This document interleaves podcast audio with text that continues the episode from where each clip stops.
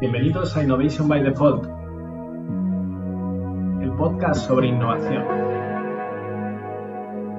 En cada capítulo compartiremos con todos vosotros las técnicas y herramientas más innovadoras en lo que a desarrollo de servicios y productos digitales se refiere.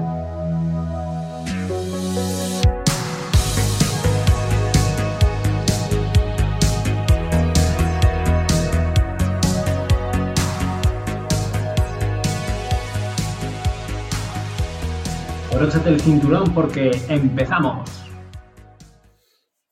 Hola, ¿qué tal? Bienvenidos una semana más a Innovation by Default. Eh, y esta semana tengo conmigo a Lucía. ¿Qué tal, Lucía? Bueno, pues muy bien, aquí estamos preparados de nuevo para el siguiente episodio. Pues genial. Hoy tenemos un tema también muy interesante y, yo creo que, que, produce mucha confusión en general a la gente cuando está hablando de, metodologías, herramientas, temas de agilismo y es, eh, bueno, lo hemos titulado porque hablamos de Agile cuando queremos usar Scrum, ¿no? Y yo creo que hay mucha confusión y un poco el objetivo de hoy es dar un poco de luz para entender mejor, no las diferencias entre Agile y Scrum, sino entender mejor qué es Scrum y cuándo lo podemos utilizar y cómo eh, hay o cuáles son las principales diferencias entre Agile como framework y Scrum como metodología.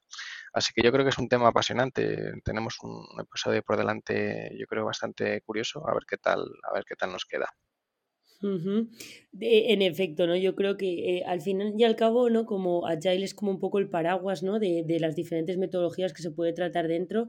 Y yo creo que una de las cosas em, más interesantes de todo esto es entender en qué tipo de proyectos puede aplicar Scrum como tal o tenemos otras metodologías que, que pueden eh, aplicarlo, ¿no? Y siempre desde el punto de partida de que esto no tiene que ser para todos los proyectos, ni, ni para todas las empresas, ni para todos los equipos, ¿no? Así que el valor de todo esto es realmente llevarnos en qué consiste Scrum, eh, por qué sí y por qué no, y después que tengamos la habilidad de realmente eh, llevarlo a cabo y tangibilizarlo en, diferentes fases ¿no? dentro de la gestión de los proyectos que nosotros llevemos. Genial. Bueno, es que al fin y al cabo es un marco de trabajo no colaborativo que permite a los equipos pues eh, mejorar o iterar en, la forma en, la cual trabaja, ¿no? Y lo que yo no sabía es que al fin y al cabo Scrum viene de, cómo se gestiona un equipo de rugby, ¿no? Y creo que el, nombre inclusive lo hereda de, de este concepto. Eh, y es un poco el, objetivo, yo creo que es más o menos igual que el, de cualquier deporte colaborativo, ¿no? Que básicamente es preparar el reto que tienes, ya sea un partido, una temporada, bueno, el, reto que te hayas puesto por delante, y el objetivo es aprender de la experiencia, ¿no? Y, generar un, proceso de gobierno eh, para afrontar estos problemas y luego también ese proceso de feedback y reflexión, ¿no? que hemos aprendido de la victoria, que hemos aprendido de las derrotas y cómo ir continuamente mejorando ¿no? estos equipos de, altas capacidades y, cómo poder ir eh, cada día aprendiendo un poquito más y eh, identificando errores y mejorándolos, ¿no? Y las cosas que también sabes hacer bien, pues reforzarlas. De hecho, yo recuerdo cuando, cuando leí esto, ¿no? De que Scrum en sí es, es la forma que, que tienen los, los, jugadores de rugby de realmente de, de, ponerse, ¿no? Y de juntarse, ¿no? Es decir, ahí cuando están, digamos, como cogidos por los hombros cada uno eh, de ellos. Y la melé, ¿no? Exacto, exacto.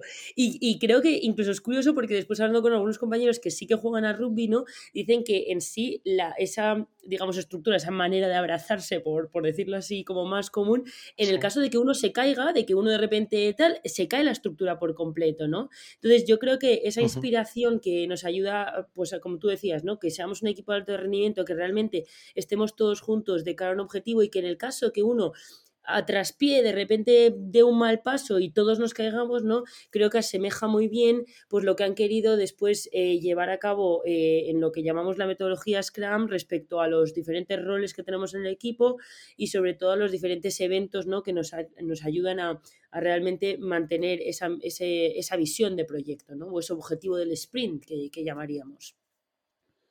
Fantástico.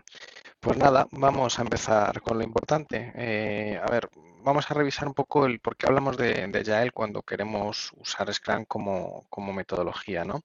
Y creo que una de las partes importantes, al fin y al cabo, eh, aparte de lo que comentábamos de ese proceso eh, incremental e iterativo, pues bueno, también hay una serie de eventos y de cuestiones que, es importante tener en, cuenta a la hora de trabajar con, esta metodología, ¿no? que son los valores, eh, tanto el del compromiso, el enfoque, eh, franqueza, respeto y coraje. ¿no?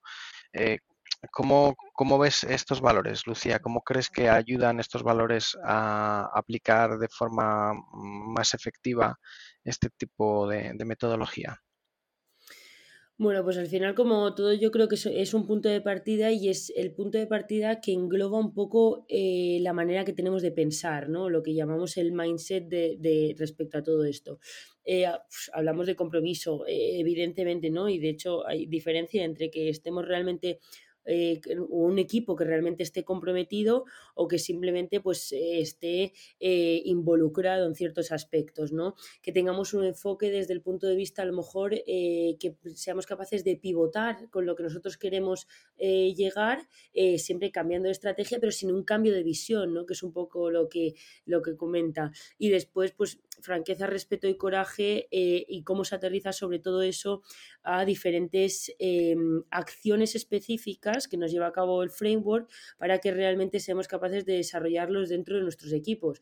Pero después de decir esto, al fin y al cabo todos somos capaces de entender que si no estamos comprometidos, que si no tenemos un enfoque, que si no somos francos con el trabajo que estamos desarrollando, o respetamos o tenemos el coraje de ser transparentes con nuestro equipo, pues no, no resolveremos ¿no? aquellos proyectos que nosotros queramos.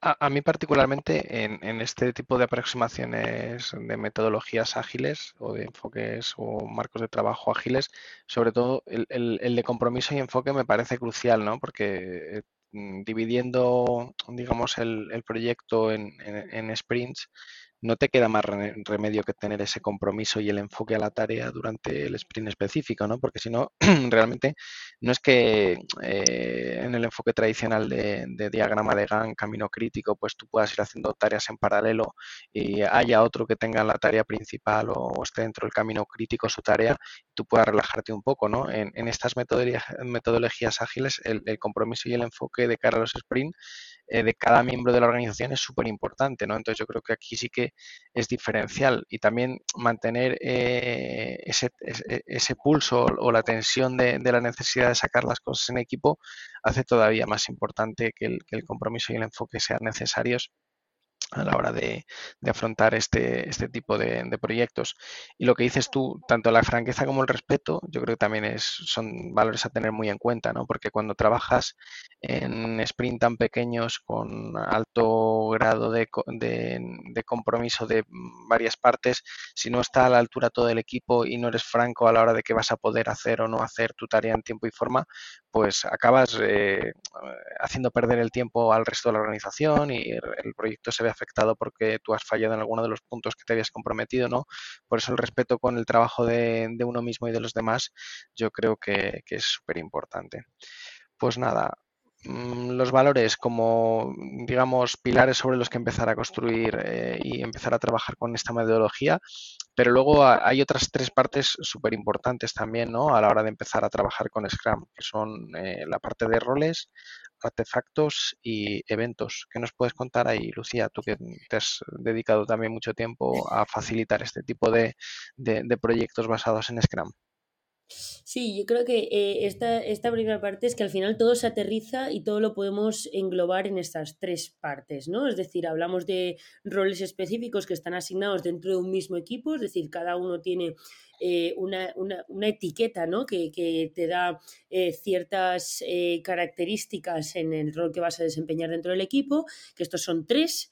Después tenemos tres artefactos, que artefactos que nos ayudan a la gestión y al seguimiento del equipo y estos artefactos los iremos utilizando en cada uno de los sprints de manera continuada.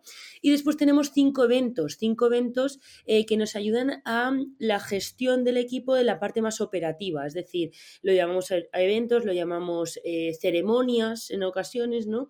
Pero al fin y al cabo son espacios temporales que están asignados específicamente a un objetivo clave, ¿no? Entonces, como el equipo se reúne en cada uno de esos em, eh, momentos para desempeñar algunas de las acciones que están, que están detalladas dentro de esto. Entonces, Scrum eh, se, aterriza en estos, en, bueno, en estos 3, 3 y 5, eh, que son los base, que son los que tenemos en la guía Scrum. Eh, y es verdad que después podemos ir incluyendo algunos, que en algunas ocasiones pues hablamos de algún evento adicional, de algún incluso rol adicional, dependiendo también de las características del proyecto y también de la empresa, porque también hemos visto cómo en diferentes empresas, pues a lo mejor tenía sentido incluir algún rol adicional. Pero bueno, empecemos por el principio, no vamos a complicarnos antes de poner la primera piedra. No sé, ¿te parece que empecemos con roles o...? Sí, yo, yo, yo, siempre me hago una pregunta, lo que decías eh, con respecto a Scrum, y sobre todo porque aquí está como mucho más aterrizado.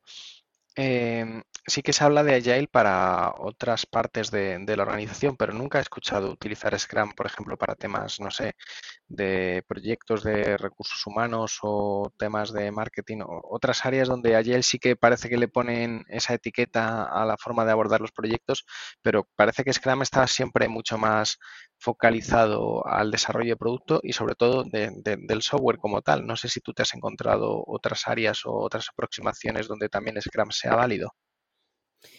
Mm, al fin y al cabo, eh, o sea, en, por ejemplo, en lo que comentabas de, diferente, de por ejemplo, recursos humanos, etcétera, puede que otras metodologías como por ejemplo Kanban, porque al fin y al cabo pues es un flujo continuo ¿no? de, mm, de, tareas que tengamos que realizar, puede tener mucho más sentido. Lo que me he encontrado, como tú bien dices, es que intentamos aplicar Scrum a, por ejemplo, eh, recursos humanos cuando de repente vienen y nos dicen, espera, espera, que ahora voy a, voy a pagar las nóminas por sprints de qué pasa, que si no me cabe en el sprint no pago la nómina. No entiendo esto. No, no, todos los meses tiene que haber ese sprint, ¿eh?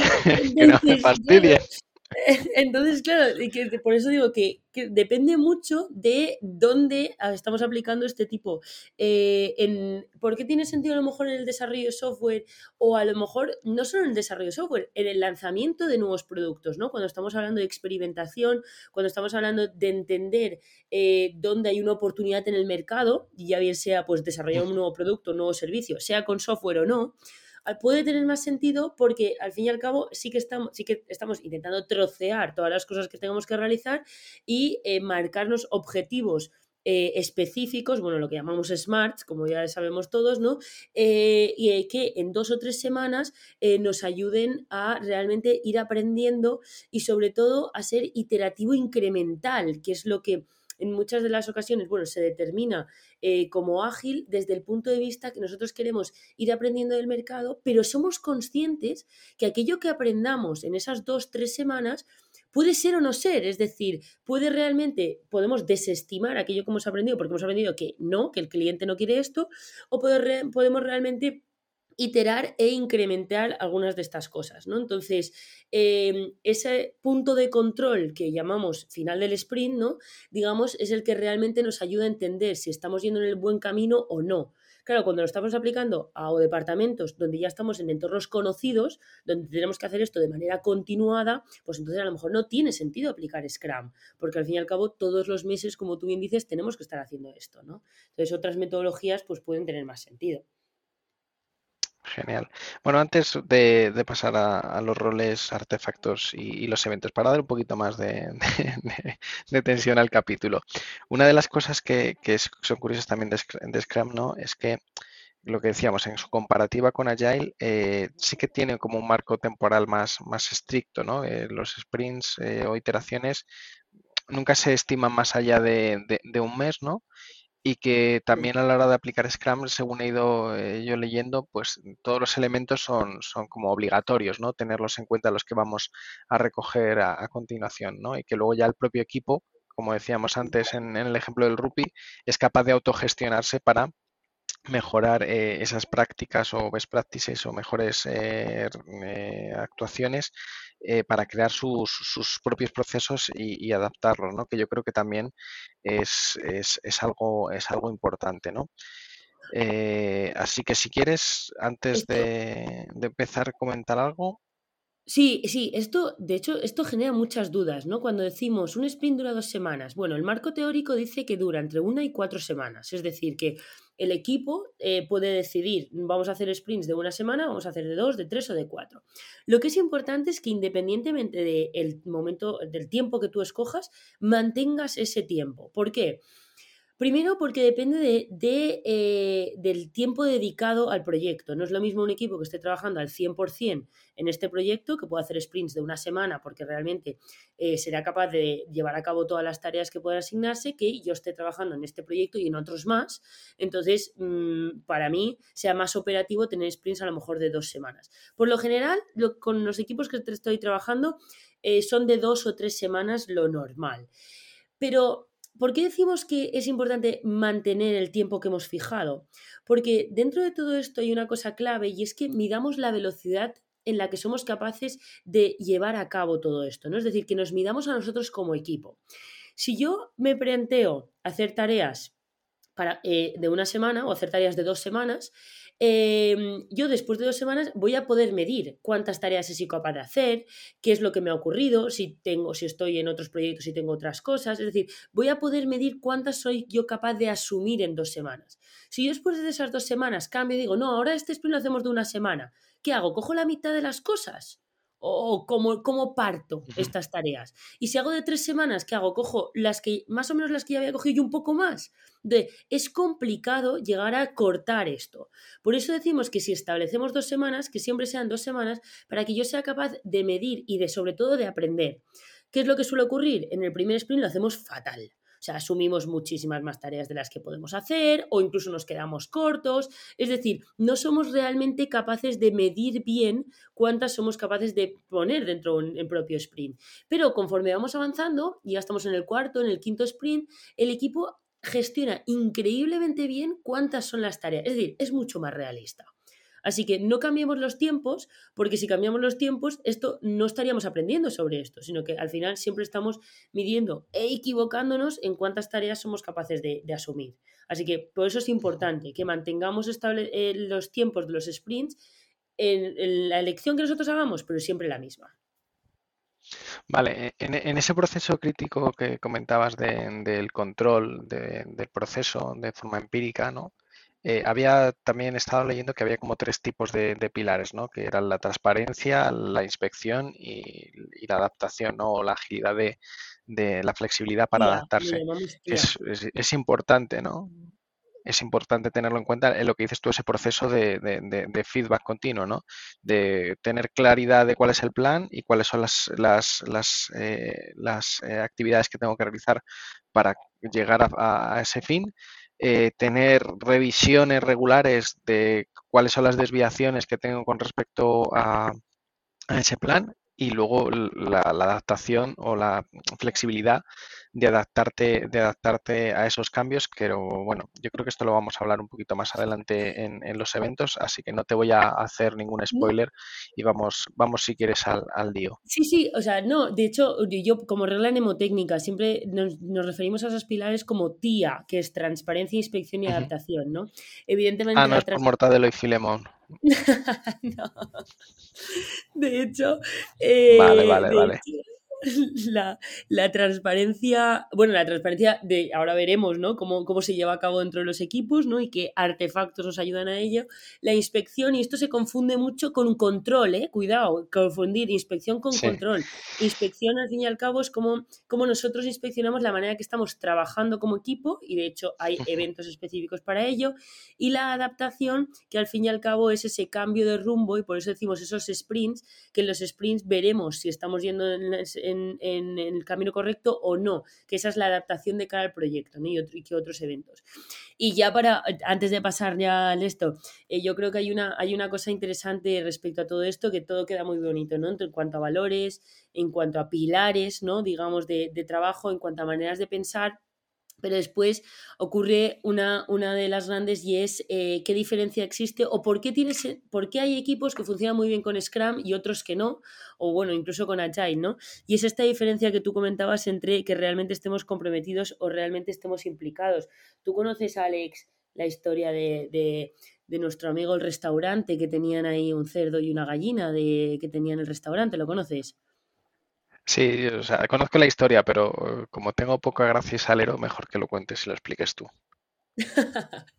bueno, yo, también tengo un amigo que dice que eh, no dejes que, em, que la verdad eh, con, eh, no deje ver lo que es una bonita historia, ¿no? Entonces, que basémonos en la historia como tal. Entonces, esto eran dos amigos, dos amigos que, vamos, que llevaban, eh, llevaban mucho tiempo y de repente estaban en una granja. Y entonces en la granja decían, va, vamos a independizarnos de esta granja, que esta granja nos está aquí explotando. Mira, yo ya, yo creo que ya sé, sé, sé cómo montar y sé cómo salirnos de aquí y ganarnos la vida. Y entonces le dice, bueno, otro, pero bueno, ¿y tú qué sabes? Tal, no sé qué. Y dice, sí, sí, sí, mira, tú, tú que eres una gallina y yo que soy un cerdo, creo que lo mejor que podemos hacer es montar un restaurante. Nos montamos nuestro propio negocio y nos vamos de aquí y nos montamos nuestro propio negocio.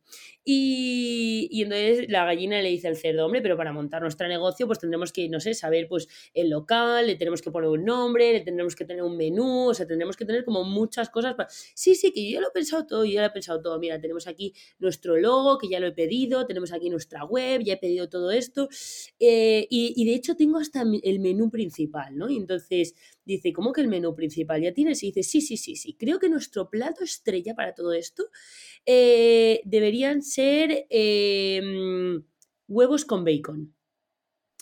Y entonces la gallina se queda así y dice, bueno, huevos con bacon, pues me, parece perfecto. O sea, me, me, parece perfecto, pero creo, amigo mío, que te estás confundiendo en todo esto porque donde yo simplemente estoy involucrado, tú realmente estás comprometido. Y claro, ¿qué diferencia existe cuando poner ese plato encima de la mesa? Yo, vale, pongo un huevo, pero tú tienes que, amigo mío, cortarte la pata para realmente poner el bacon, ¿no? A ver si estamos viendo las cosas de una forma diferente con, todo esto, ¿no? Y de hecho, eso es lo que ocurre también muchas veces en el equipo, ¿no? Estoy segura que muchos de vosotros conocéis el típico, bueno, la persona que está ahí poniendo el lomo para que todo esto salga adelante y después los otros que son más gallinitas y que vienen y cuentan aquí. Medallistas, medallistas. Pues medallistas profesionales. Y, luego se van. Y luego incluso opinan, porque claro, opinar es gratis, ¿no? Entonces opinan, cuentan, tal, pero se piran y no le ves por ahí en ningún otro momento, ¿no? Entonces, ¿qué diferencia realmente existe, ¿no? Entre, estar realmente comprometido o involucrado en el proyecto. Y de esto es de lo que hablamos, eh, o de esto es de lo que queremos hablar, ¿no? Dentro de, de los equipos de alto rendimiento o equipos más ágiles aplicando Scrum. Pues vamos, si quieres, por el principio. Empezamos por los roles. Yo creo que son sencillitos de entender, eh, pero bueno, tú nos puedes seguramente más dar más luz en, las diferencias que hay entre el rol del desarrollador, el del product owner y el del Scrum Master, ¿no? Aunque creo que a priori se entienden bien, eh, si quieres le damos una revisión conjunta y entramos en algún detalle que otro. Vale, pues sí, sin duda, esto es, es, el primer paso y es realmente pues entender qué roles tenemos asignados dentro de cada equipo. Quiere decir que cada equipo de, de eh, Scrum tiene estos tres roles eh, diferenciados. Por un lado está el Product Owner, que el Product Owner se confunde en muchas de, las ocasiones con un Project Manager y este tipo de, eh, perfiles, pero el Product Owner al fin y al cabo es esta persona que tiene la visión del proyecto al completo. No será el jefe, sino que será la persona que nos ayude a describir y a detallar todas las acciones que vamos a tener que ir realizando a lo largo del proyecto. Por lo general es una persona que está en contacto con el cliente, ya bien sea interno o externo, y que tiene esta visión de negocio, pero que a la vez también eh, tiene una visión de desarrollo de producto. ¿no? Entonces es un perfil un poquito... Eh, eh, extraño. De hecho, este perfil, que sí que lo que es importante sobre este rol es que simplemente una persona no vale que de repente haya dos product owners, no, porque entonces si hay dos product owners, ¿quién es el que realmente asume la responsabilidad de, todo esto? Simplemente es un product owner eh, puede apoyarse, evidentemente, de las partes a lo mejor que él desconozca, ¿no? Pues sobre todo a lo mejor en temas de desarrollo, eh, de, o si estamos en una tecnología específica, ¿no? Puede apoyarse, pero tiene que estar asignado a una persona con nombres y apellidos. Este es el product owner. Es un eh, poco más el, líder del proyecto, ¿no? El que vigila porque lo que comentabas tú, el que, que el valor que se ha prometido o el valor que se espera entregar relativo a ese, a ese proyecto eh, se ponga en valor, nunca mejor dicho, y se, se lleve adelante. Y además eh, también tengo entendido que es el que gestiona el product backlog, ¿no? el que va sacando las prioridades y va priorizando qué es más importante para entregar ese valor a, lo largo de, cada uno de los sprints. Eh, en, efecto es el que priorizará evidentemente las tareas, pero las prioriza simplemente por un hecho porque suele ser el que está en contacto con el resto de stakeholders dentro de la organización o sponsors del proyecto. Entonces digamos que es el que tiene por lo general más información acerca de todo esto, ¿no? Entonces esa es la razón por la cual prioriza, bueno, no solo prioriza, sino que incluso detalla, eh, trocea, hace más pequeño eh, todas estas tareas para que después seamos capaces de desarrollarlas en, el, en el sprint. Pero no toma decisiones acerca de la gestión de las tareas en el equipo. Es decir, él las prioriza, las mapea em, eh, y las deja establecidas dentro del Product Backlog, que es uno de estos artefactos, eh, pero después será el equipo el que asigne tareas a personas, estime esfuerzos y haga todo el resto de las gestiones para el desarrollo de todas estas acciones. Este como Product Owner. Después tenemos el Scrum Master. Que también es otra persona, otro rol únicamente, digamos, unipersonal, no es un equipo como tal. En efecto, de hecho, eh, el Scrum Master, que, que, lo definimos como un facilitador, es como su palabra, yo siempre digo que al fin y al cabo, digamos que es una especie como de bisagra. Es el que está en contacto con el Product Owner, está en contacto con el equipo y hace que las cosas ocurran en el caso que haya algún tipo de impedimento. No suele ser un experto acerca del proyecto, por lo tanto, él ni toma decisiones del proyecto, ni asigna tareas, ni ninguna cosa, es decir, no está dentro de este equipo como tal. De hecho, es muy común que un eh, Scrum Master esté gestionando varios equipos a la vez. Así que eh, este rol de facilitador, eh, su objetivo es que sea capaz de em, facilitar que los eventos ocurran, de asegurarse que los tiempos están marcados, de asegurarse que no hay ningún tipo de impedimentos, bueno, de en sí facilitar y asegurarse que la metodología se esté implementando correctamente dentro del equipo. Y si hay algún tipo de impedimento, pues entonces buscar una manera de solucionarlo. Eh, que nadie se quede bloqueado con todo esto. Pero, eh, lo dicho, es una persona y tampoco toma decisiones dentro del equipo, sino que simplemente está ahí un poco de ojeador y para asegurarse de que las cosas estén funcionando. Es como, como un observador internacional, ¿no? De la ONU. Sí. y, puede llegar a ser inclusive una persona externa a la organización, es decir, no necesitas conocimiento del, negocio o de la cultura de la empresa donde vas a, implementar ese proyecto, sino que lo que necesitas realmente es conocimiento profundo de Scrum como, como metodología y cómo gestionar y facilitar el trabajo entre el, equipo y el product owner, ¿no? De hecho, también porque es verdad que lo que solemos hacer nosotros es, el perfil de Scrum Master, ¿no? Em, eh, ayudas mucho más a el product owner. Es decir, el product ayudas a definir tareas, ayudas a, bueno, que él defina tareas, mejor dicho, ¿no? Eh, ayudas a que estén troceadas correctamente, ayudas a que lo velocidad el equipo. Eh, haces pequeños recordatorios, eh, te aseguras de que los eventos estén ocurriendo. Es decir, haces este papel un poco al principio, un poco como de Pepito Grillo, ¿vale? Que estás ahí como un poco tal, y después el equipo, tu objetivo es que el equipo funcione solo. O sea, al fin y al cabo, yo siempre les digo, o sea, yo estoy con vosotros los primeros sprints, pero después vosotros sois los expertos en todo esto. Entonces, mi objetivo es que un día yo no esté y vosotros hagáis también este perfil de Scrum Master, uno de, ellos, de, de los miembros del equipo, ¿no? Fantástico. Pues ahora vamos a, la pieza que nos falta, el equipo, los desarrolladores. Y el equipo, el equipo de desarrollo, el equipo de trabajo, hay, hay como diferentes, al fin y al cabo, eh, pues sí, son los que nos arromangamos y estamos ahí realmente haciendo que el proyecto eh, salga adelante, ¿no? Entonces, es un equipo que, por, poner números, eh, suele, o sea, tiene que estar entre 3 a 9 personas em, tres personas, o sea, menos de dos no es un equipo como tal, entonces sí que pues tres es como el mínimo y más de nueve eh, empiezan a ser demasiadas conversaciones ocurriendo a la vez. Entonces incluso se suelen trocear en varios equipos, o sea, dos equipos de trabajo podrían estar trabajando bajo un mismo product backlog, estas cosas pueden empezar a ocurrir, ¿no? Eh, estos de tres a nueve personas son, es bueno, suele ser un equipo evidentemente multidisciplinar, que puede estar incluso eh, con diferentes áreas o departamentos de la misma empresa y este equipo es el que realmente tiene un único objetivo y es que seamos capaces de cumplir nuestro objetivo del sprint. Entonces, eh, aquello que se plantea, nada más estamos empezando, nosotros llevemos a cabo todas las tareas que tenemos asignadas para generar este incremento que denominamos al final del sprint, que es lo que tú decías, ¿no? También que seamos capaces de aportar valor de manera constante eh, en todas las acciones que nosotros vamos haciendo, ¿no? Entonces, este es el equipo que se reúne al principio del sprint, que tiene un evento específico para organizarse eh, tanto las tareas que vamos a realizar, mm, los esfuerzos que conllevan, cómo se asignan, quién va a estar haciendo qué, las dependencias que existen, qué, consideramos una tarea como complicada, como completada, como lo que llamamos definition of done, eh, y que va a estar trabajando eh, conjuntamente para llevar a cabo todas estas tareas. ¿no? Entonces, este es el equipo de trabajo y, y este es el equipo que se autogestionan y organizan eh, de la forma que es más óptima para ellos, digamos. Lo que decías, ¿no?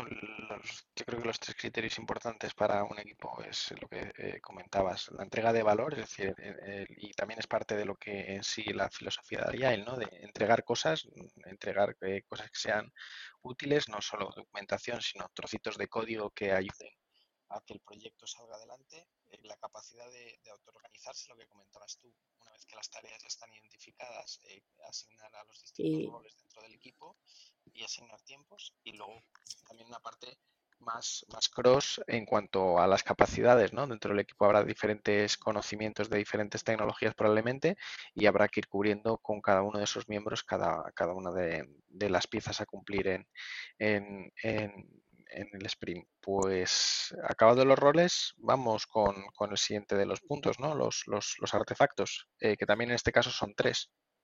Sí, son tres y estos también son, son, son, más sencillos, ¿no? Al fin y al cabo los artefactos son, em, eh, bueno, son, siempre decimos, ¿no? Son como dos listados y un output, ¿no? Es decir, y una cosa al terminar, ¿no? Entonces, esos dos listados primeros es, eh, el primero, el product backlog, y después el Sprint Backlog, que Product Backlog en sí es una pila de productos, digamos que sería la traducción eh, literal, y esa pila de producto eh, eh, no deja de ser un listado de todas los requerimientos, especificaciones, em, tareas a realizar, cosas que debamos cumplir, normativa. Es decir, una brainstorming de todo lo que tenemos que realizar de cara al proyecto.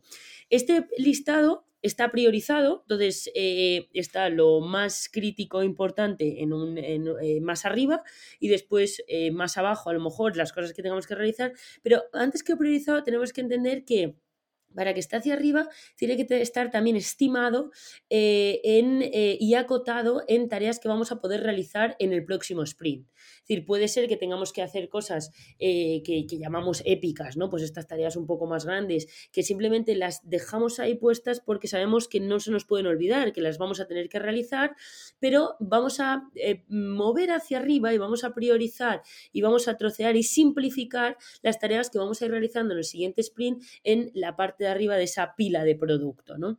¿Por qué es importante este, este artefacto? Porque em, puede ir ampliándose en el momento del sprint que nosotros consideremos, o bueno, sobre todo que el product owner considere, porque al fin y al cabo es un artefacto que realiza el product owner, ¿no? Apoyado de otros diferentes perfiles. Entonces, cualquier cosa que aparezca en cualquier momento del sprint se puede poner dentro de ese product backlog. Eh, de esa forma, serán cosas que no se, nos, no se nos queden atrás, porque aún así después veremos cómo lo refinamos, que se, y que se indica de esta forma, cómo lo refinamos y cómo priorizamos y ponemos hacia arriba todas estas tareas. ¿Qué hará el equipo? El equipo, una vez eh, nos empecemos nuestro sprint, iremos a nuestro Product Backlog y de nuestro Product Backlog escogeremos esas tareas que están en, más hacia arriba, más priorizadas, estableciendo con el Product Owner el objetivo del sprint y eso pasará al siguiente artefacto que llamamos el Sprint Backlog, que digamos que es el segundo listado, pero este segundo listado eh, si está acotado a las tareas y las acciones que vamos a realizar en el sprint en curso y sobre esas tareas eh, o especificaciones que vayamos a realizar, entonces el equipo es el que trabaja para hacerlas más simples, para separarlas, para minimizar interdependencias entre ellas, para asignarlas a diferentes personas, para estimar los diferentes pesos, para eh, definir qué es el definition of ready el definition of done de cada una de esas tareas, es decir, cómo vamos a saber que ya lo hemos completado en ese segundo, eh, digamos, artefacto, ¿no? que es el Spring Backlog. Y, después el último, que es el incremento como tal, que es que, bueno, una vez eh, hemos pasado por todo el sprint, ¿no? Entonces ya han pasado nuestras tareas de ese sprint backlog a un doing y a un done, digamos, hemos llegado al final y entonces todo lo que está en completado al final del sprint y además tiene la definición de completado eh, check, ¿no? Digamos que, ok, ya lo tenemos todo bien, entonces todo eso se define como incremento de producto y como tú decías, y no quiero que se nos olvide, eh, como aporte de valor, ¿no? Que al final es nuestro objetivo último, que en nuestros proyectos pues estemos aportando valor al cliente que, que nos está pidiendo este desarrollo.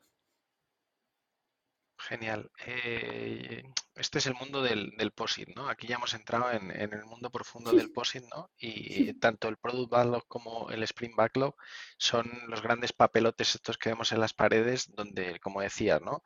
Por un lado a la izquierda tenemos todos los POSIT de las funcionalidades, ¿no? Que, que, que han ido surgiendo eh, identificadas por parte del, del, Product Owner y luego a la derecha vemos eh, ese Kanban ¿no? gigante, ese lienzo donde tienes pues eh, efectivamente los elementos que tienes bloqueados, los que estás pendientes de hacer, los que estás haciendo y los que ya has realizado, ¿no? Y vas viendo los posits que, van volando de un, de un, lado a otro en otra de las cosas que, vamos a repasar ahora, ¿no? que son, que son cada uno de los eventos, ¿no? Que en este caso tendríamos cinco eventos para gestionar, digamos, el ciclo de vida de, estos proyectos de Scrum, ¿no? Lo que sería el, propio sprint, la planificación del sprint, las famosas dailies, ¿no? Que son las reuniones diarias para poner en común los avances, la revisión de esos eh, sprint y a mí casi la parte que más me gusta o que creo que es más importante, lo que comentabas tú al principio del todo, para crecer como, como equipos, que es la, retrospectiva, ¿no? Pues eh, si quieres, Lucía, cuéntanos un poquito más en tu experiencia cada una de estas, de estas patas. Mm, eh, sí, el, mm, bueno, yo creo que esto, esto es lo más famoso ¿no? de, de, de, Scrum, ¿no? Y al fin y al cabo, eh, cuando, cuando pensamos, cuando podemos hablar, y ahora veremos cuando nos podemos hablar, la gente empieza a decir cosas como, pero madre mía, pero, o sea, me estás diciendo que tengo que hacer más reuniones de las que ya hago en mi día a día. O sea, no, no, no voy a hacer más reuniones de las que ya hago. O sea, porque es verdad que al llamar a esto reuniones, por eso yo creo que se han querido llamar eventos o ceremonias, ¿no? Como un poco para diferenciarlos pero para mí lo más crítico en todo esto y lo que creo que, que realmente aporta más valor a los equipos es que lo más importante es que cada reunión tiene un objetivo específico. O sea, no es que nos reunamos, no, no, no, no. Es que cuando hacemos un sprint planning, el sprint planning, todo el mundo que viene sabe qué, qué, va a ocurrir en el sprint planning. Tenemos unos objetivos marcados para esa reunión y tenemos unos tiempos asignados a esa reunión también. Entonces, creo, y, y bueno, y así eh, con las otras eh, cuatro también, ¿no? Entonces, eh, yo creo que esto es lo importante dentro de todo este marco y después esto, evidentemente, conforme vamos haciendo, eh, se, hace de manera más natural, ¿no? Entonces ya eh, le dices al compañero, no, que esto no, no va aquí, o sea, que esto es una daily, que esto ya veremos después en la retro, si quieres lo hablamos, ¿no? Pero esto estamos en una daily. Entonces, empecemos por el sprint planning, que evidentemente es la primera, ¿no? Eh, y, como decíamos, el sprint planning se trabaja sobre el sprint backlog, sobre ese, sobre ese segundo artefacto que hemos dicho, bueno, sobre el primero y el segundo segundo, sobre el Product Backlog y el Sprint Backlog, pero es una reunión en la que participa el equipo. Em, el equipo de trabajo eh, suele evidentemente estar el Product Owner también y el Scrum Master sobre todo para como una especie de timekeeper y de ayudar a que el framework se implemente correctamente. Y es una reunión que tiene como objetivo em, asignar tareas, eh, priorizar tareas, verbalizar preocupaciones, impedimentos, definir eh, qué, quiere, o sea, qué necesitamos para realizar una tarea y cómo vamos a eh, asegurarnos que la tarea está completada. Es decir, es una, es una, reunión en la cual trabajamos realmente acerca de cuál va a ser el trabajo de nuestras próximas dos semanas. Bueno, dos o tres o lo que dure el sprint, ¿no? Entonces, es, es, una reunión sí que de trabajo, de realmente de de asegurarnos de que todo esto eh, va a ocurrir en las próximas dos semanas y es una reunión que por poner tiempos eh, suele durar, bueno, suele durar dos o tres horas, eh, pero está establecida entre dos o ocho horas. No he visto ninguna sprint planning que dure ocho horas, también os digo.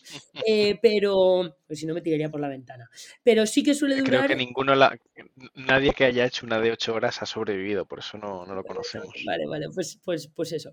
Pero, pero esas dos horas, ¿no? Que, que, que solemos, que solemos definirlo. Tener en cuenta que para que esta sprint planning haya ocurrido, primero ha estado priorizado nuestro product backlog. Es decir, nosotros llegamos allí y el product owner ya tiene eh, la pila de producto preparada y tiene eh, priorizada esta pila de producto. Y nosotros digamos que hacemos un trabajo como de desgranar eh, esas tareas que tenemos priorizadas, trocearlas en el caso de que necesitemos trocearlas, incluso a veces pueden aparecer algunas más, ¿no? Que podamos, y sobre todo de asegurarnos que están asignadas a cada uno de, los, de, las, de las personas en cuanto a esfuerzos que nosotros vayamos a realizar y realmente detallar todas las cosas que vamos a, realizar. Es decir, después de esta reunión ya no nos volvemos a ver eh, hablando sobre esto hasta que llegamos a la review, hasta las dos semanas después, digamos, ¿no? Entonces, en esta sprint planning, que es esta, esta es la primera. Genial. Pero después tenemos más, que estas son las que menos gustan, Alex. Pero yo creo que son las más Aquí es donde sale la, la, realidad, ¿no? La que la transparencia es, es, casi el pilar fundamental de estas reuniones. Poner, como eh, suelen decir los abuelos, ¿no? Más vale una vez la cara roja que 20 colorada. Y este es el momento, ¿no? De... Sí, sí, sí, sí, sí. Eh, porque, eh, porque, claro, aquí realmente bueno, también aparecen los egos, ¿vale? Tengo que decir, ¿no? Entonces, bueno, además, una cosa interesante también es que, claro, no todo el mundo del equipo tiene el mismo conocimiento acerca de, de, entonces yo a lo mejor pues puedo ser experta en una cosa, tú experto en otra cosa, ¿no? Entonces, cómo realmente nos, nos aunamos y eh, consensuamos todas las tareas que vamos a realizar y después quién va a hacer qué, ¿no? Entonces, digamos que aquí es donde ocurre todo esto. Pero después en la siguiente, que yo creo que la siguiente eh, se llaman dailies em, y, y, yo creo, para mí serían como hábitos. Entonces, estas dailies eh, son evidentemente reuniones diarias, reuniones que ocurren cada 24 horas. Eh, es mentira que tienen que ocurrir por la mañana. O sea, he visto equipos que las hacen a las 4 y media de la tarde y me parece perfecto, ¿vale? O sea, es que y claro, o sea, que el momento del día que vosotros consideréis, es verdad que cada 24 horas, ¿vale? Porque no puedes hacer una a las 5 de la tarde y la otra a las 8 de la mañana, como que no te da tiempo a hacer cosas, ¿no? Pero em, lo realmente importante sobre estas es que sí, tienen un tiempo acotado, dicen que máximo 15 minutos, en ocasiones las llaman stand-up dailies porque la gente las hace de pie la sala de pie simplemente por el hecho de que cuando pasan 15 minutos como que te quieres sentar, ¿no? Entonces es como, venga, terminemos, terminemos y, nos sentamos. Em, y he visto a gente pues hacerlas, venga, vamos a tomarnos un café y las hacemos. Las hacemos por Teams, las hacemos por WhatsApp, las hacemos, o sea, como donde queramos, limitemos el audio del WhatsApp a 30 segundos para que nadie nos envíe ahí un podcast en la propia daily, o sea, me da igual, lo que queráis. Pero lo importante sobre la daily es que contestes a tres preguntas que esas tres preguntas eh, son, ¿qué, hice yo ayer? O sea, cada miembro del equipo, ¿no? ¿Qué hice yo ayer que ayudó a mi equipo a alcanzar el objetivo? Vale, pues ayer hice esto, hablé con tal, tal. ¿Qué voy a hacer hoy para ayudar a mi equipo a alcanzar el objetivo? Y si tengo algún tipo de impedimento eh, que eh, me haya surgido. ¿Vale? Pero esto, o sea, son tres frases. Ayer hice esto, hoy voy a hacer esto, no tengo ningún tipo de impedimento. Eso suele ser lo común. Ayer hice esto, voy a tal, no me ha pasado nada. Ayer hice esto, tal, siguiente, siguiente, siguiente, siguiente, siguiente, ya está, hemos terminado. Em, ¿Qué es lo que ocurre? al principio, que esto se nos da... Es casi como el, como el crash check de los aviones antes de despegar, ¿no? Que sería el despegue del día, ¿no? Es decir, tengo todo bien, hay alguna cosa que tengamos que tener en cuenta, el clima, eh, muy bien de combustible, los motores han funcionado bien, haces el check-in, ¿no? Y empiezas a despegar, que sería tu día de trabajo para cometer el, el hito que tienes a, nivel de esa entrega de valor, ¿no? En, efecto. Y de hecho, en el caso de que salga algún tipo de impedimento, esto espero que los aviones no lo hagan, ¿eh? pero en el caso de que nuestro equipo salga algún tipo de impedimento, dices algo así como, oye Alex, eh, ¿te quedas ahora y hablamos acerca de esto? Que creo que te puedo ayudar. O, oye, ¿te viene bien después sobre las 11 que nos tomemos un café y te cuento tal? O sea, es decir, que en el caso de que haya algún tipo de impedimento que haya surgido, no lo discutimos en ese momento, sino que asignamos un momento para hacerlo. Entonces, ¿por qué? Porque puede ser que entre tú y yo lo resolvamos y no hace falta que el resto del equipo estemos perdiendo el tiempo de ellos. Entonces, dejemos que el resto continúe y nosotros nos reunimos, nada más terminemos o después para realmente resolver esto. En eso consiste una daily. Y luego te digo que siendo realistas, hay veces que también hacemos B-dailies cada dos días o weeklies o esto, pero esto, esto aquí en Petit Comité os lo, te lo cuento, ¿eh? no, no, no es lo que dice la teoría. No, no, no, no es el estándar, no es el no, es purista, no es, purista con, con, con, Scrum.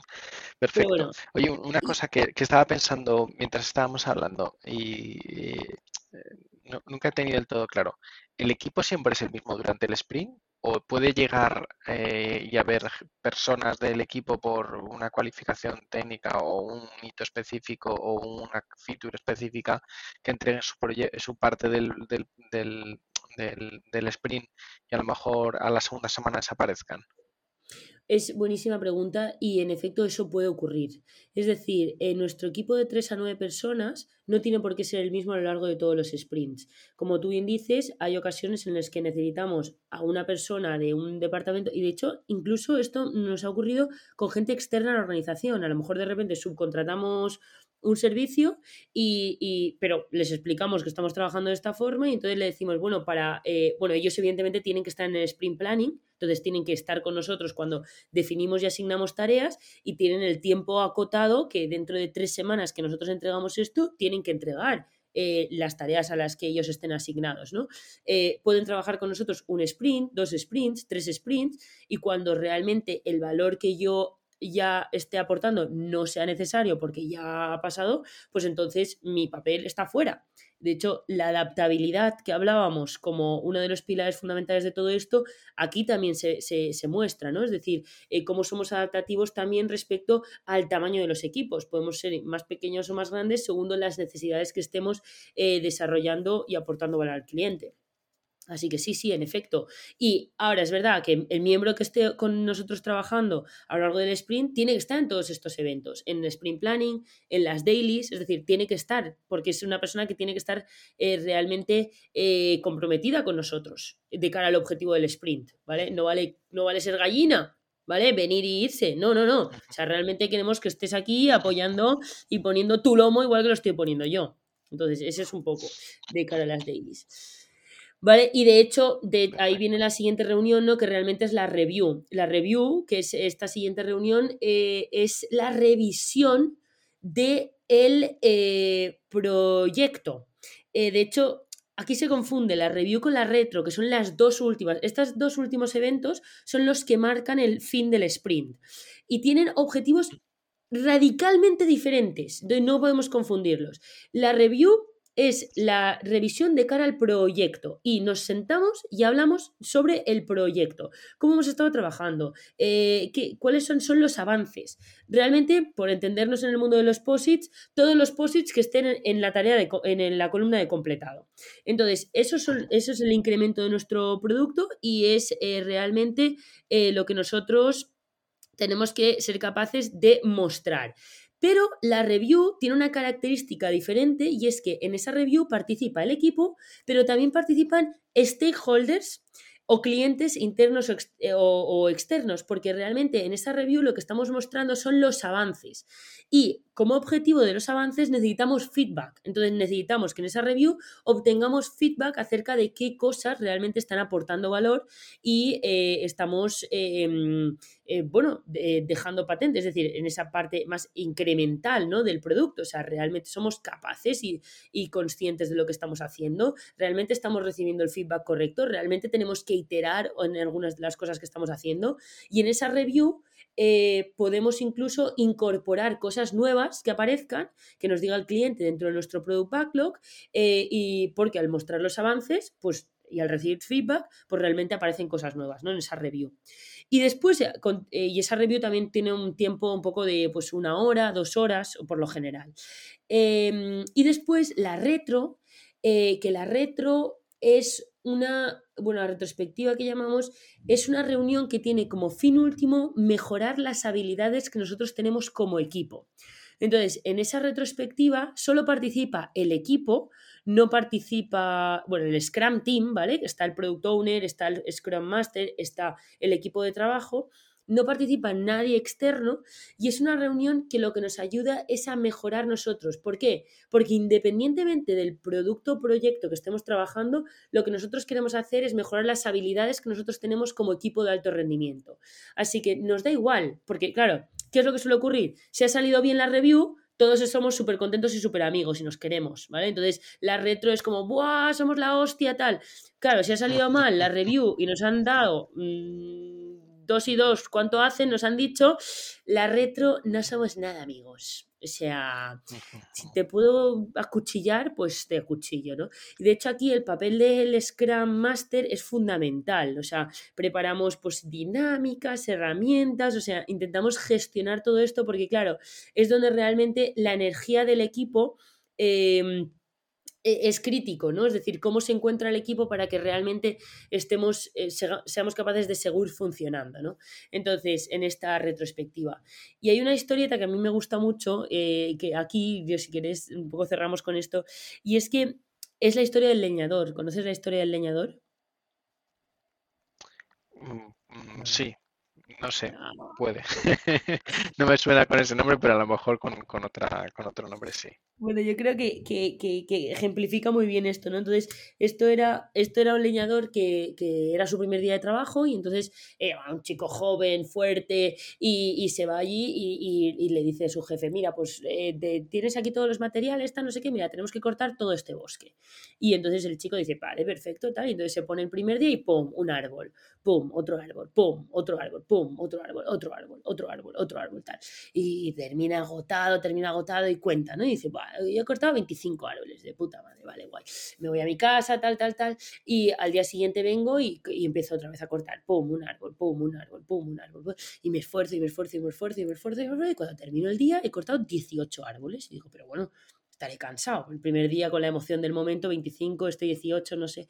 Vale, entonces el segundo día digo, no me vayan a echar en la primera semana, así que me voy antes entonces empiezo a cortar árboles y corto árboles y corto árboles y corto árboles y corto árboles y corto, corto. Y cuando termina el día, de repente he cortado 12 árboles.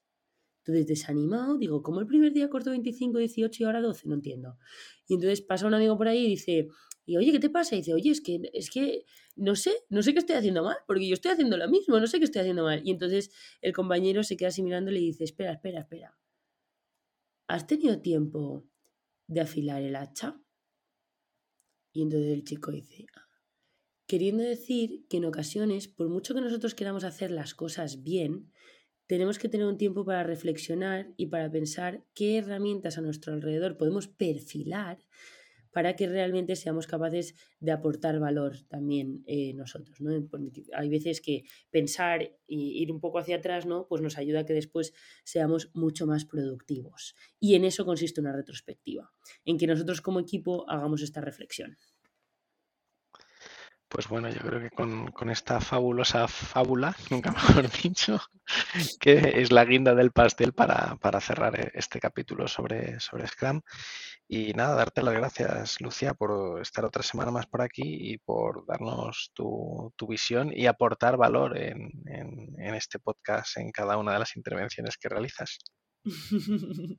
Pues nada, seguimos, seguimos trabajando. También, como siempre, eh, eh, estamos más que abiertos a escuchar otros comentarios de cómo se aplica todo esto. Eh, tenemos, incluso podríamos hablar en otra de experiencias que hemos aprendido que no tenemos que hacer cuando aplicamos Scrum, si quieres, porque creo que también esto genera, levanta muchas llagas en algunas organizaciones y equipos y, podríamos incluso hablar ¿no? de qué cosas no hacer. Una vez ya hemos entendido la parte más teórica de de, qué otras cosas hemos aprendido aplicando todo esto y cómo no todos son bondades y virtudes, sino que hay cosas más oscuras. Pues tú lanzas el guante y yo lo recojo. Así que lo tenemos en cuenta para, los próximos episodios que ya que serán casi para el año que viene, porque a estas alturas no nos va a dar tiempo a mucho más. Así que fantástico, Lucía. Mil gracias y hablamos. Que tengas una gran semana.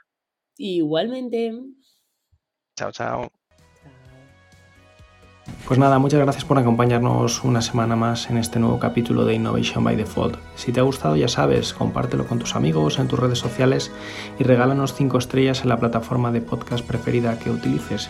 Recuerda que puedes escucharnos en Apple, Spotify, Google Podcasts, Ivos y muchos más. Así que hasta aquí hemos llegado. Muchas gracias y hasta el próximo capítulo.